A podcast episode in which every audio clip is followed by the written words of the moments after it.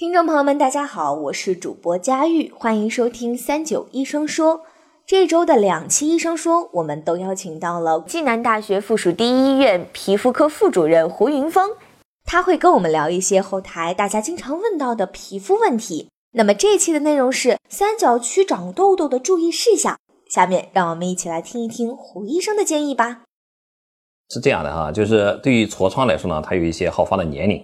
比如说这个为什么叫青春痘？就是呢，它好发于青春期。对于男性来说呢，它的好发的年龄呢，可能是在十二、十三岁。啊，女性来说呢，它就更小一点，可能在十一、十二岁就开始长这个青春痘了。这个青春痘长的位置呢，可以长到额头，可以长在这个鼻子周围，啊，也可以长在这个面颊部位。它长的部位呢各不相同。啊，有一些人呢，就是长了青春痘以后，因为它会长一些粉刺啊，会长一些严重的丘疹，很多人喜欢去抠它。或者去挤它，因为他觉得不好看，会去采取一些这种外力的措施。呃，无论是抠还是挤，我们作为临床医生来说呢，都是不是推荐的。因为这个挤的这个力量呢，往往你比如说他在挤的同时呢，它会有一个向内内的力量，也有一个向外的力量。如果它的向内的力量大于这个向外的力量的时候呢，有可能就会把这个炎症性的物质呢挤到真皮里面。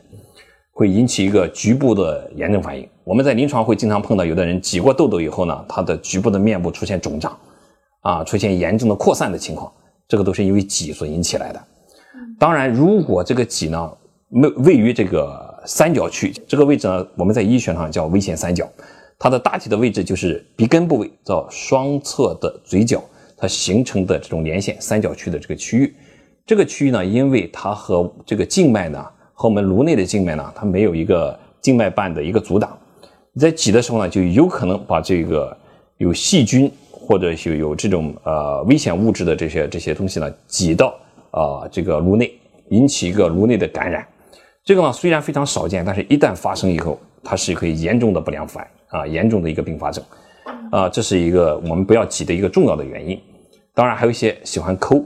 呃，如果抠了以后呢，其实最大的一个风险呢，就是抠了以后呢，它会形成一个炎症后的色素沉着。